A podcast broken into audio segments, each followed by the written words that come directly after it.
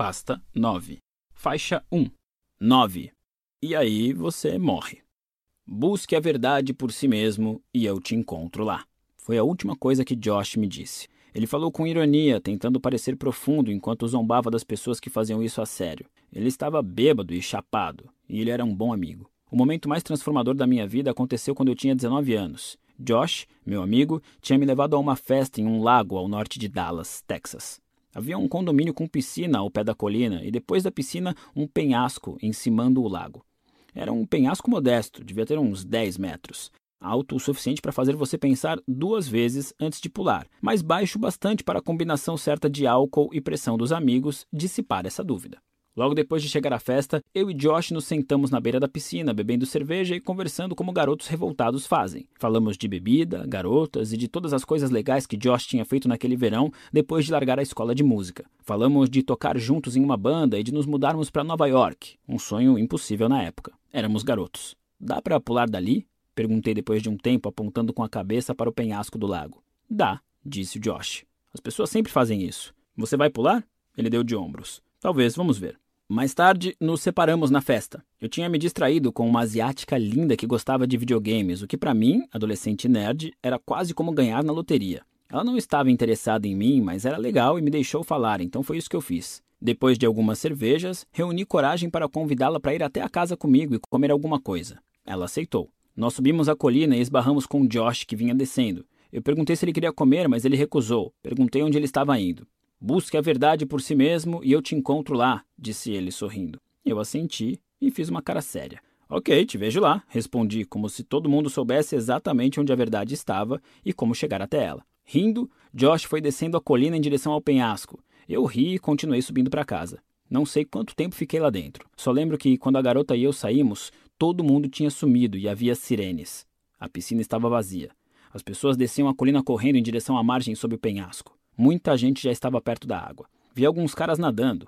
Estava escuro, era difícil de enxergar. A música continuava tocando, mas ninguém prestava atenção. Ainda sem entender o que tinha acontecido, eu corri para a margem, comendo meu sanduíche, curioso para saber o que todo mundo estava olhando. Acho que aconteceu alguma tragédia, disse a asiática bonita na metade do caminho. Quando eu cheguei ao pé da colina, perguntei por Josh. Ninguém falou comigo ou notou minha presença. Todo mundo olhava para a água. Perguntei de novo e uma garota começou a chorar descontroladamente. Foi quando a ficha caiu. Os mergulhadores levaram três horas para encontrar o corpo dele no fundo do lago. Mais tarde, a autópsia revelaria que ele teve uma cãibra nas pernas por causa da desidratação causada pelo álcool, assim como pelo impacto do salto de cima do penhasco. Estava escuro quando Josh pulou, a água se fundindo à noite, preto sobre preto. Ninguém conseguiu identificar de onde vinham os gritos por socorro. Só dava para ouvir um barulho. Apenas sons.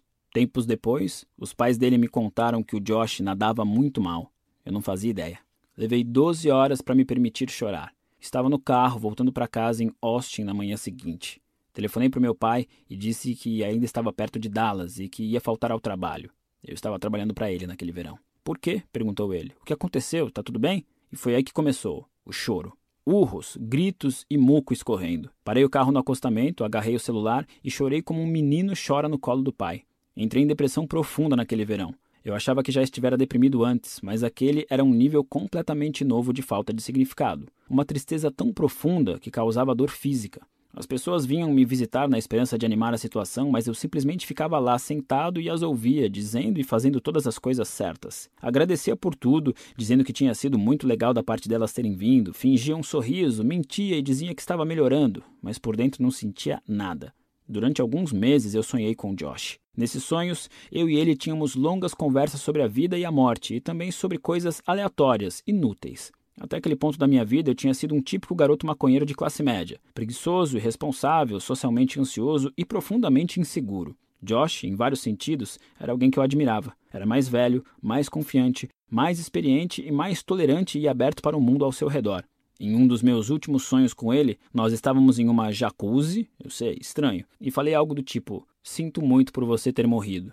Ele riu. Não me lembro exatamente quais foram as palavras, mas ele falou algo como: Por que você se importa por eu ter morrido se ainda tem tanto medo de viver? Acordei chorando. Eu estava sentado no sofá da minha mãe naquele verão, olhando para o nada, contemplando o interminável e incompreensível vazio onde antes ficava a amizade com o Josh, quando tive a chocante percepção de que, se não havia motivo para fazer qualquer coisa, também não havia motivo para não fazer. Percebi que, em face da inevitabilidade da morte, não existe motivo algum para ceder ao medo, ao constrangimento ou à vergonha, já que tudo isso não passa de um monte de nadas. Ao passar a maior parte da minha curta vida evitando o que era doloroso e desconfortável, eu tinha essencialmente evitado estar vivo. Naquele verão, larguei a maconha, os cigarros e os videogames. Deixei para trás as fantasias idiotas de ser um astro do rock, abandonei a escola de música e me candidatei a algumas universidades. Comecei a malhar e emagreci muito. Fiz novos amigos. Comecei a namorar. Pela primeira vez na vida, eu estudava para as aulas, notando, surpreso, que conseguia tirar boas notas se me esforçasse. No verão seguinte, me desafiei a ler 50 livros de não ficção em 50 dias. E consegui. No ano seguinte, pedi transferência para uma excelente universidade do outro lado do país, onde me destaquei pela primeira vez, tanto acadêmica quanto socialmente. A morte de Josh marca o ponto antes-depois mais claro que consigo identificar na minha vida. Antes dessa perda, eu era inibido, não tinha ambição, estava sempre obcecado e controlado pelo que imaginava que o mundo pensava de mim. Depois da tragédia, me tornei uma nova pessoa responsável, curioso, trabalhador. Eu ainda tinha minhas inseguranças e trazia comigo bagagem emocional, como todos, mas passei a ligar para algo mais importante do que minhas inseguranças e meu passado. E isso fez toda a diferença. Por mais estranho que pareça, foi a morte de outra pessoa que me deu permissão para finalmente viver. E talvez o pior momento da minha vida também tenha sido o mais transformador. A morte assusta. É por isso que evitamos pensar nela, falar dela, às vezes até reconhecê-la, mesmo quando acontece com alguém próximo. Só que, de uma maneira bizarra e invertida, a morte é a luz pela qual a sombra de todo o significado da vida é mensurada. Sem a morte, nada teria importância. Todas as experiências seriam arbitrárias, todas as medidas e valores seriam reduzidos a zero num instante.